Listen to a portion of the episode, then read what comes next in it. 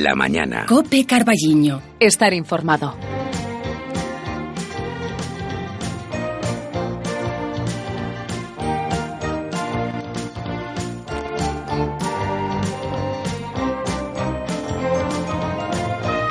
Trece horas e once minutos, unha da tarde once minutos e vamos xa dende agora a tentar porlle Ritmo, pois ritmo e, por suposto, voz a mañá de Copio Carballiño.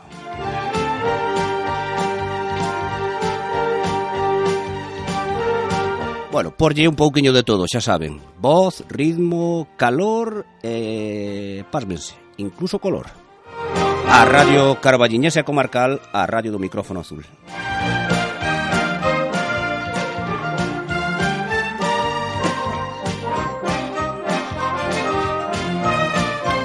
E de seguido vamos a falarlles de hábitos eh, saudables, de comida ecolóxica, vamos a falarlles de, Desvai, esa, esa tienda, ese centro de comida dietética que poden atopar de un tempo a esta parte aí na rúa perdón, aí na rúa principal, aí en Tomás María Mosquera, está connosco a súa xerente, María Garriga, que xa saudamos. Que tal, María? Boa tarde. Hola, que tal, Lolo? Xa ves que ando xusto de, de garganta. Bueno, a lo mejor tienes que venir por el centro para que te demos alguna solución. ¿Tes algo ali para esto? Pues sí, la verdad es que sí. Eh, siempre hay suplementos para la tos, pero, pero todo arranca más de dentro. Tendría sí. que analizar exactamente qué es lo que te está pasando. Algo hai aí que non vai ben. Exacto.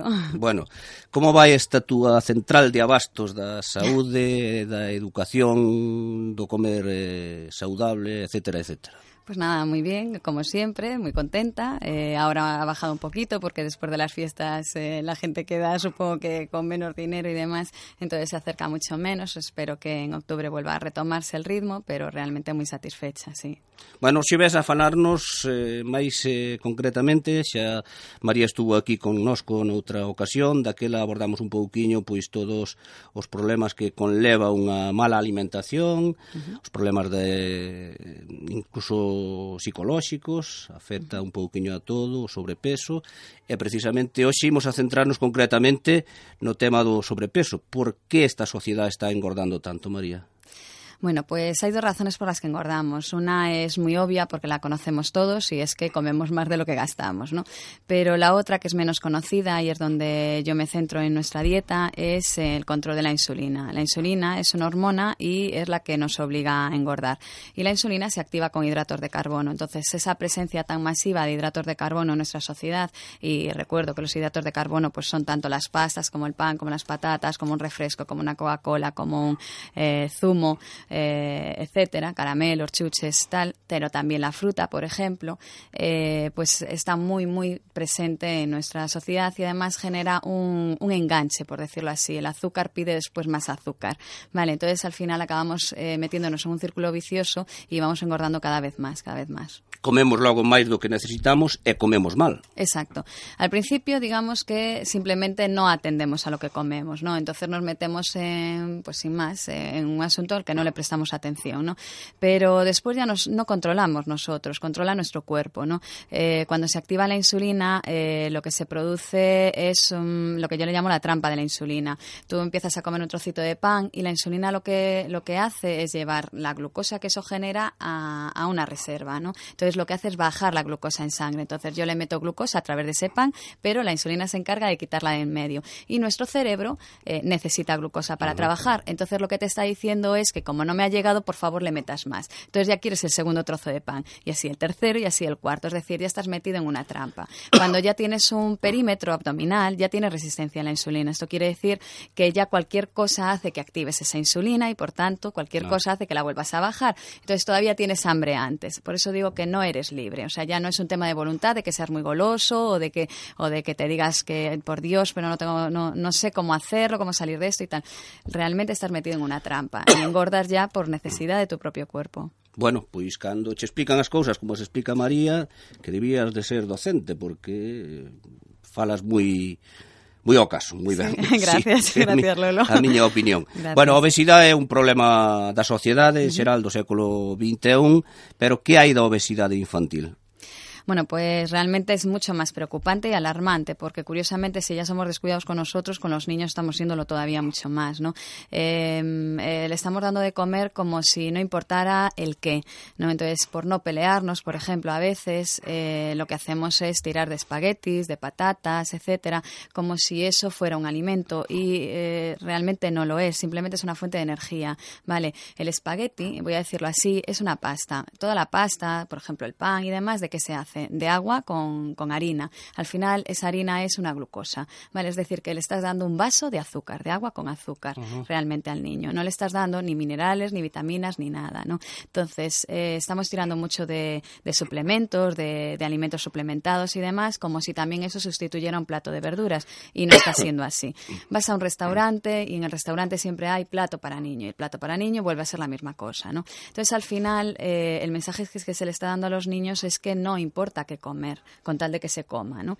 Eh, al final le metes muchos lácteos, yogures y tal, también pensando que eso sustituye. Pues no, eh, evidentemente no, puesto que la obesidad infantil en España ya supera la de Estados Unidos, lo cual es francamente preocupante. Eh, preocupante. Bueno, entonces que un problema de comodidade dos maiores, dos papás e das mamás, ou é unha eh, mala educación, non saber máis? Efectivamente, yo creo que es no saber más, ¿no? O sea, el, el, que no nos hayamos dado cuenta. Nos han vendido algo y nos lo hemos creído, ya te digo, o sea, nos han vendido, pues eso, eh, marca tal, saca, que, que el yogur ahora tiene zumo, que los ositos gominolas tienen zumo, que tal. Sí, bombardean Luego nos han dicho que los zumos son magníficos, ah. ¿no? O sea, quiero decir, y realmente no es así, ¿no? Eso genera mucha glucemia y eso genera mucha obesidad al final. Entonces, realmente hay una mala educación, ¿no? Entonces, en SBAI lo que, lo que me he propuesto justo es eh, formar. O sea, no es una consulta normal la, la, que nosotros llevamos a cabo. Efectivamente, es una consulta formativa. O sea, que, que realmente la gente entienda qué está pasando y qué se puede hacer. Y aprender a comer incluso esos espaguetis o lo que haga falta, pero a comerlos bien, ¿no?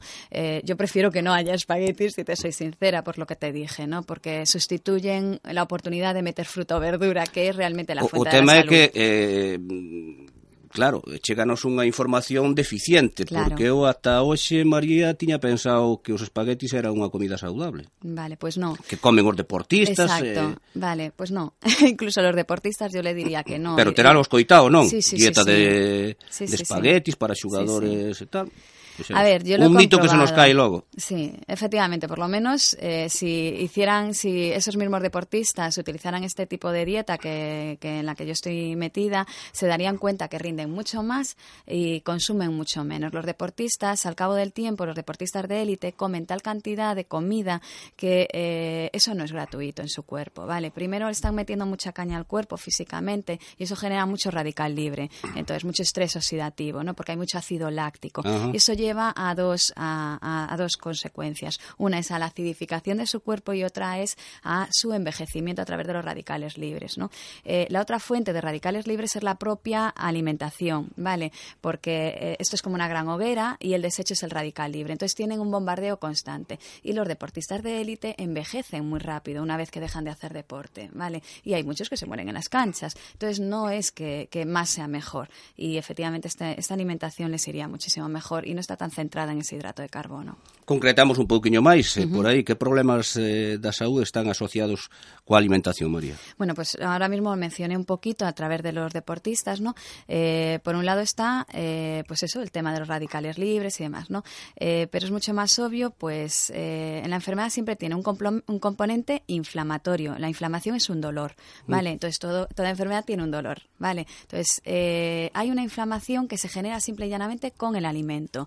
Cuando nosotros tomamos omega 6 eh, en abundancia, es decir, desequilibradamente, eso ya provoca eh, que se estimule una hormona que eh, es inflamatoria.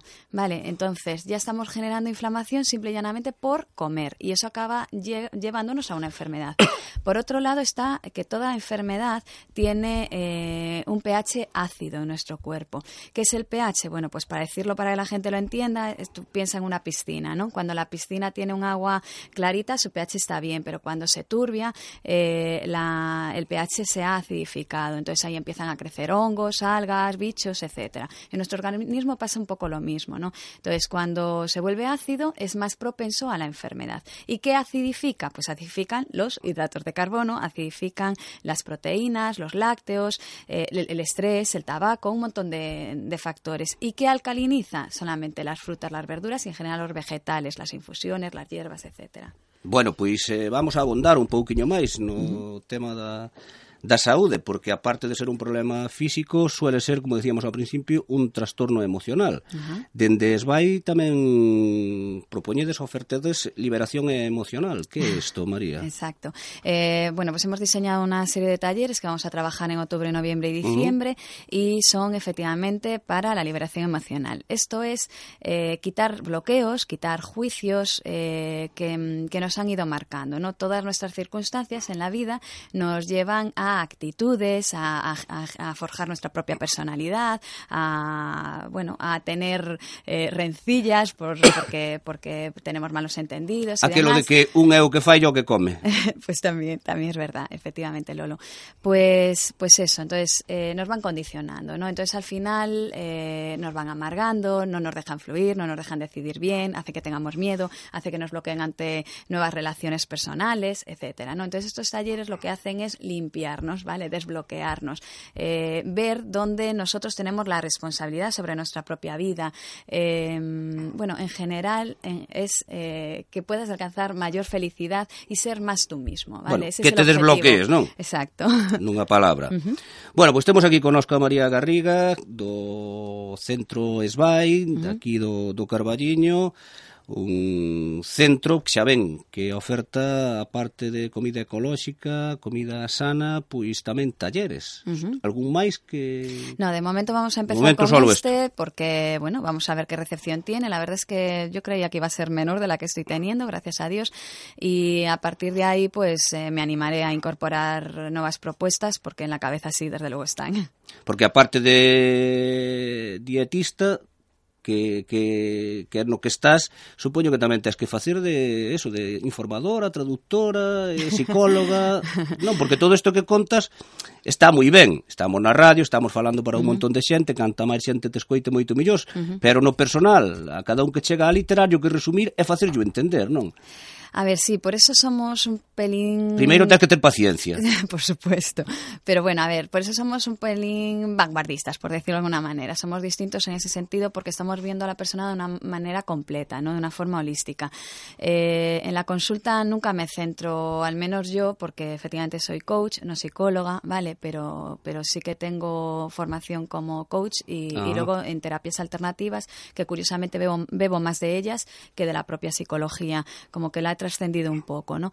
Y, efectivamente la consulta de nutrición siempre acaba en el terreno emocional porque eh, muchas veces comemos a través de nuestras propias emociones y demás. Entonces, sí, eh, es mm, llegar a una solución, o sea, dentro del planteamiento del cliente, qué es lo que le sucede o le deja de suceder, llegar a una solución por distintas vías y cada consulta se hace eh, súper personalizada justo por eso, porque nunca hay una solución única. Las personas somos distintas y tenemos que enfocarlo de forma distinta con tal de llegar al objetivo. Bueno, estamos xa na unha da tarde, casi 25 minutos. María, creo que imos ter que ir deixando por hoxe. Muy bien, Lolo. Recordamos, eh, recomendamos a xente que se pase por Esbai. Uh -huh. E eso, recordamos onde está Esbai, María. Tenemos dos entradas, unha es por la calle principal, Tomás María Mosquera 33, que está pues, justo al lado de R, y la otra, que es la del supermercado ecológico, es la calle del ayuntamiento, justo en la plazoleta que está detrás de la iglesia vieja. Antes denominada das Galiñas, ahora xa todo Canoas é... del Castillo, es... A parte de atrás. Sí. Eu, bueno, hai xente que lle chamaba a Plaza das Galiñas antiguamente. Non lo non recuerdo, Lola. non lo sé. Pois sí, pois sí, porque ali é onde se vendían as galiñas e os ovos ah. nas feiras antiguas e tal.